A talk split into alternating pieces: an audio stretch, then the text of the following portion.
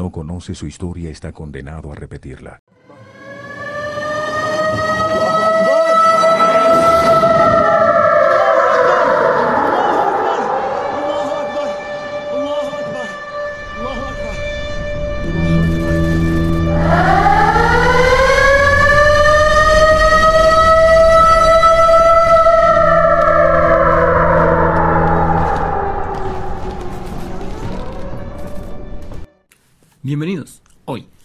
Incursión de Conflictos, mi compañero Nilson Huertas, historiador egresado de la Pontificia Universidad Javeriana, y su servidor, Miguel Barrera, analista de situaciones modernas y periodismo y comunicación social de la Universidad de los Andes, con una especialización en guerras europeas modernas.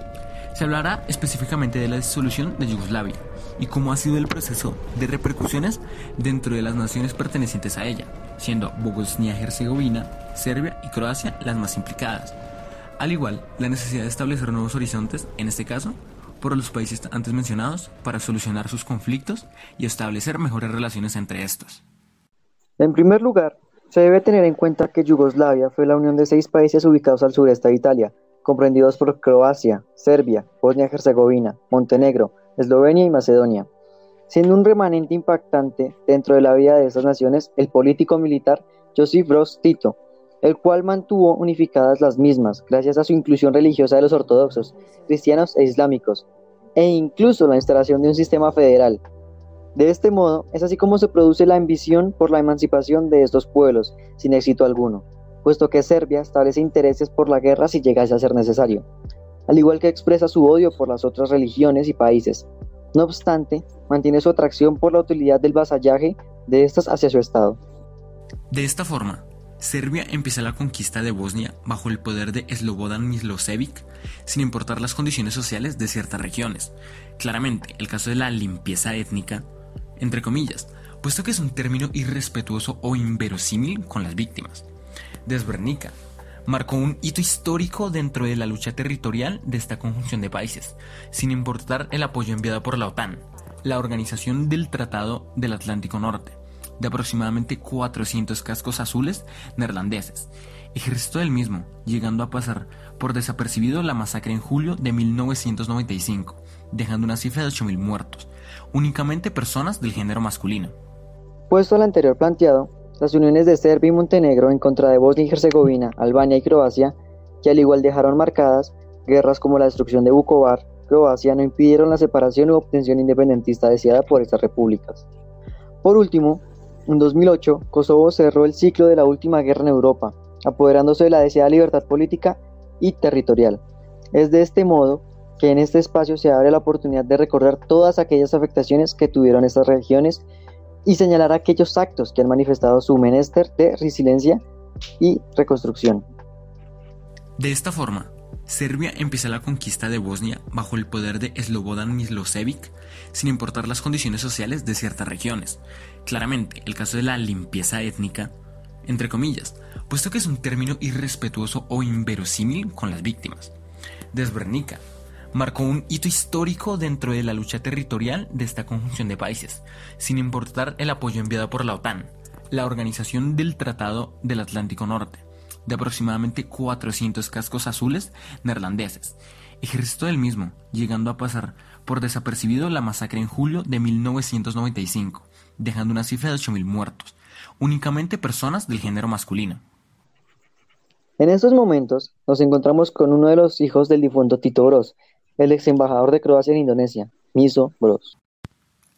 La presencia de este el día de hoy se debe fundamentalmente al interés sociopolítico que conlleva la historia de Tito Bros, desde el punto de vista de sus seres más cercanos.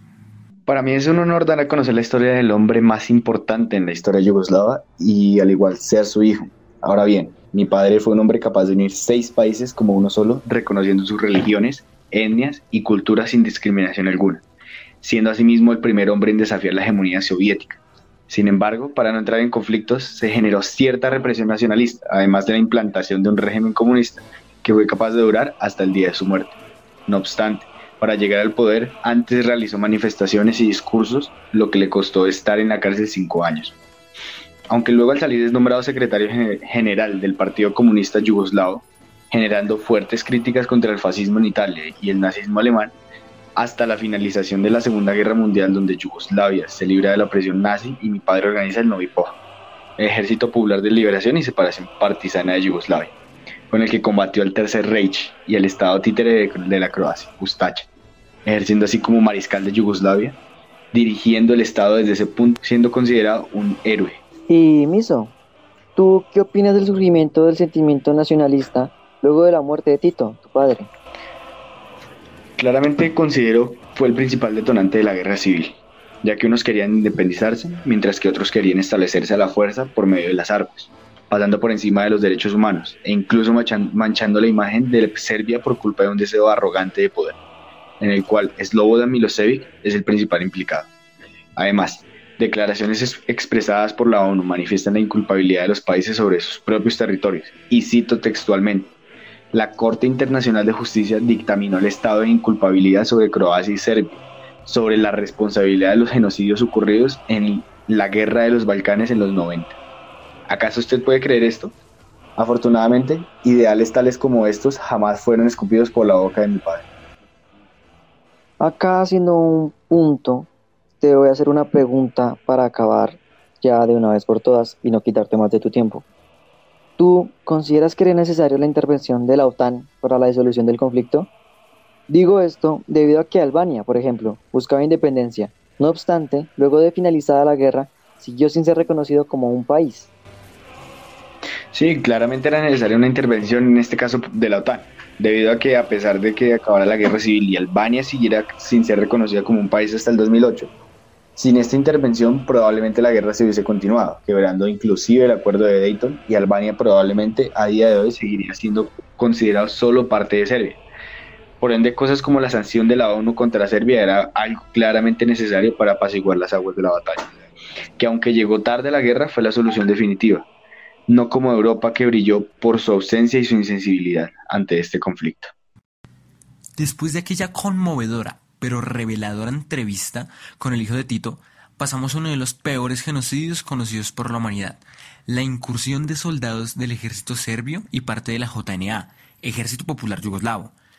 Es así como poseemos al excelente analista histórico, profesor de la Universidad de Harvard, especializado en conflictos de alto impacto en todo el continente europeo y asiático, así como posee un doctorado en Personas y Sociedad en el Mundo Contemporáneo de la Universidad Autónoma de Barcelona.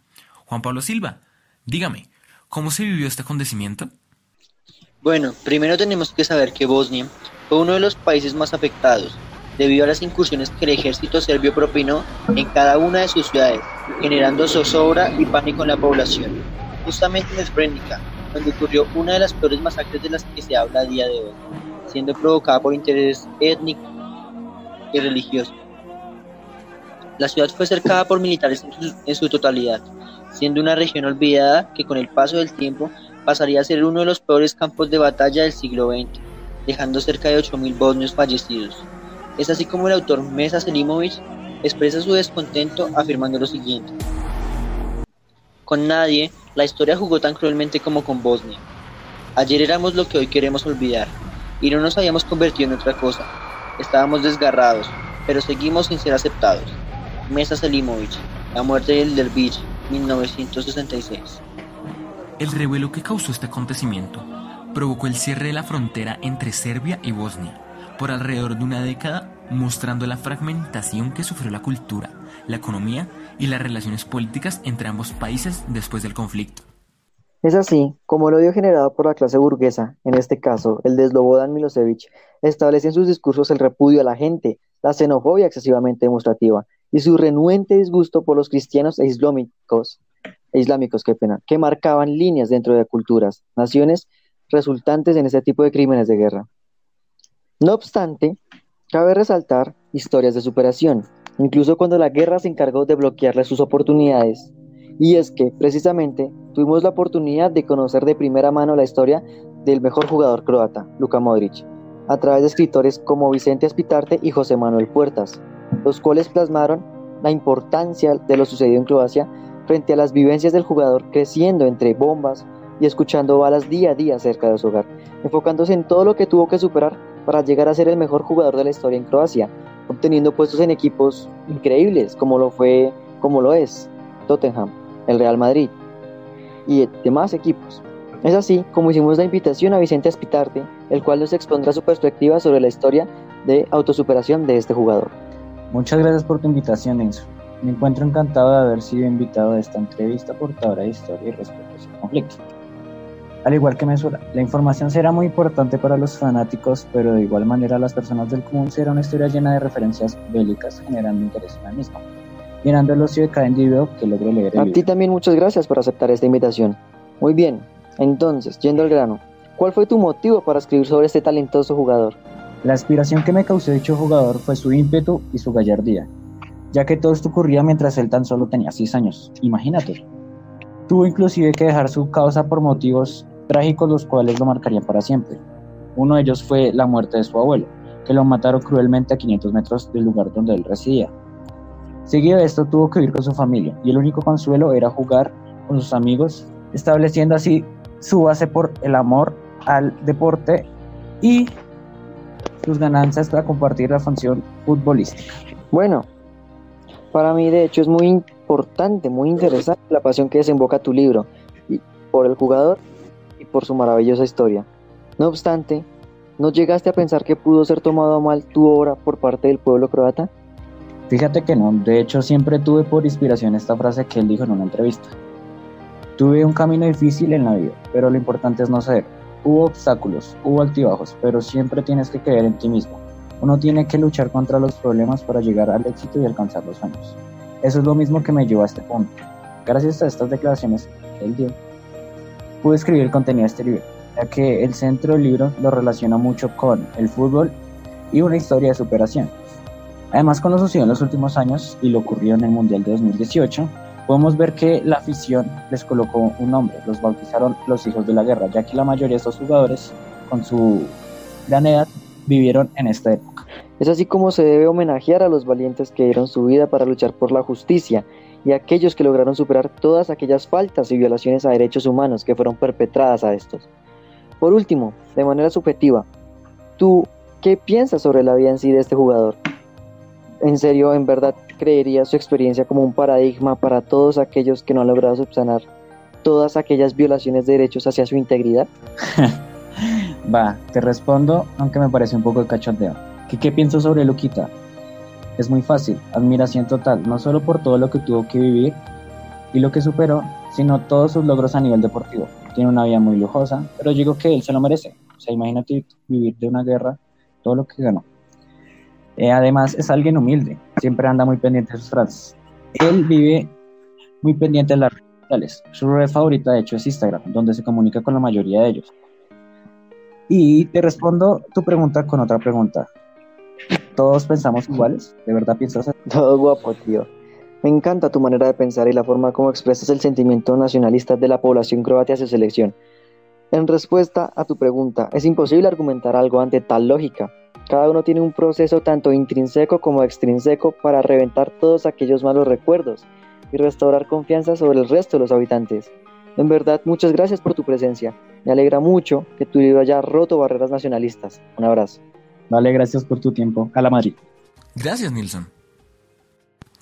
Ahora vamos a ver algunos testimonios de las víctimas que se vieron involucradas entre la guerra entre Croacia y Bosnia contra una Serbia mejor establecida militarmente, en donde Croacia apenas sí tenía armas para enfrentar tanques serbios que iban invadiendo poco a poco los territorios croatas, junto a Bosnia, que es el país central de la guerra y por ende el más afectado.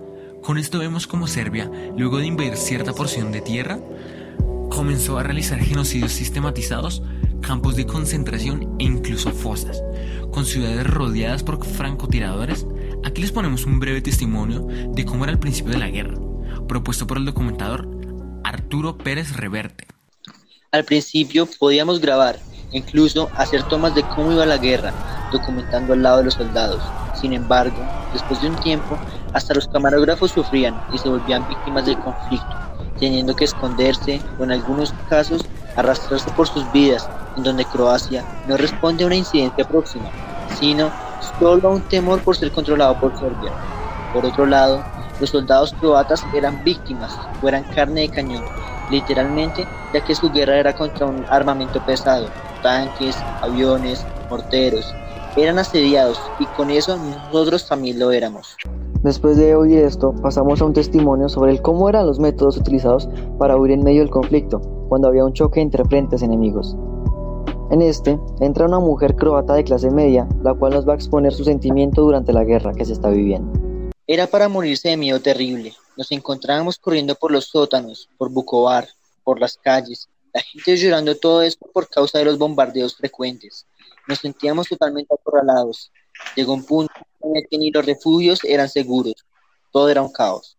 Luego de las masacres ocasionadas por los serbios de ciudad en ciudad, se tratan de excusar, diciendo que solo responden a amenazas croatas, que solo se defienden cuando ya se puede comprobar todo lo contrario.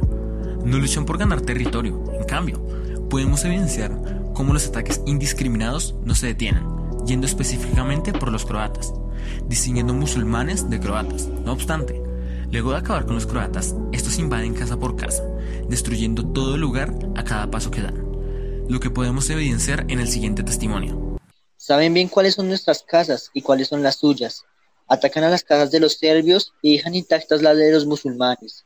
Ponen tanques en contra de nuestros resguardos. Es inútil luchar en contra de los juguetes tan costosos. Luego de oír estas fuertes declaraciones, veremos las intenciones croatas ante la posesión serbia que es obligada a dejar la guerra.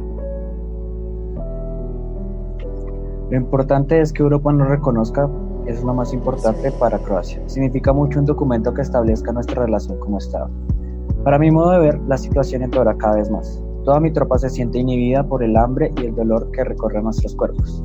Nuestras almas se sienten vacías. El dolor de ver tanques de armamento pesado por un exclusivo Croacia se separa de Yugoslavia.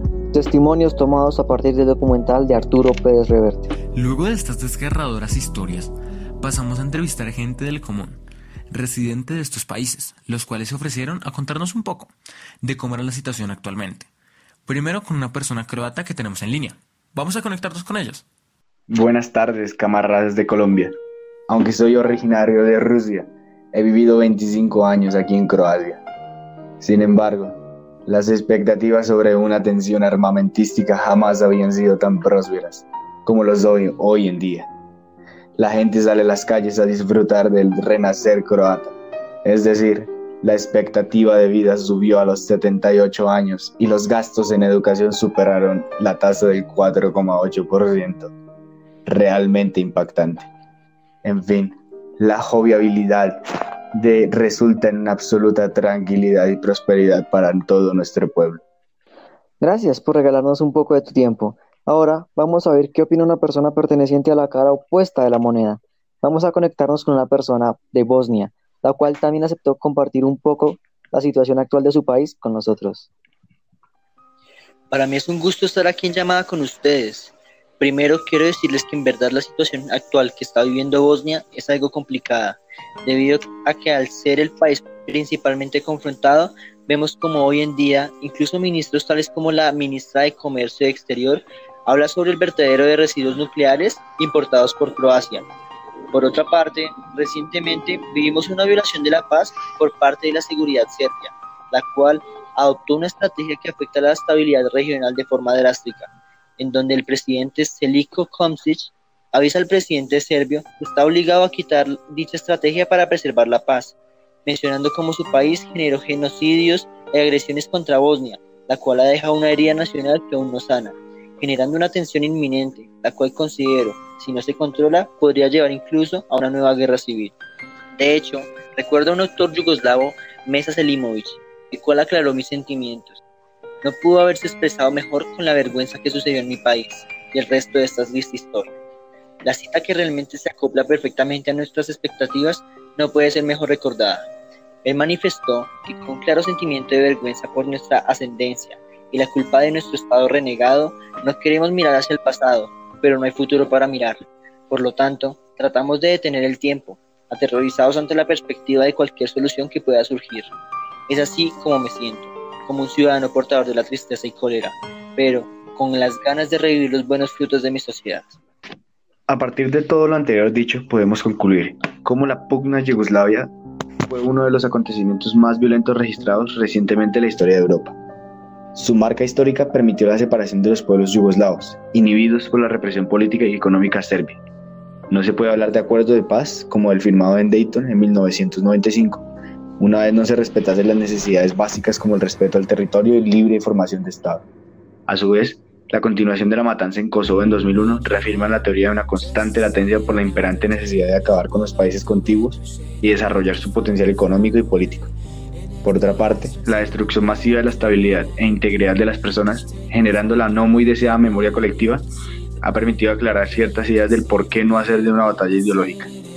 Sin embargo, a pesar de sus diferencias, ambos países mantienen la disposición para llegar a un acuerdo de paz, intentando instalar medios pacíficos por los cuales brinden posibles soluciones a sus diferencias, como lo es el monumento cultural e histórico que Tito abrirá dentro del complejo memorial en Derba, mostrando con orgullo el antifascismo de las personas que viven aquí, siendo esta, asimismo, un símbolo de respeto no solo para Croacia, sino para todos los que alguna vez conformaron Yugoslavia, incluso eh, Serbia, siendo la actual ciudad de Derba un lugar con diversidad étnica, gracias a la gran influencia turística que trajo consigo dicho monumento.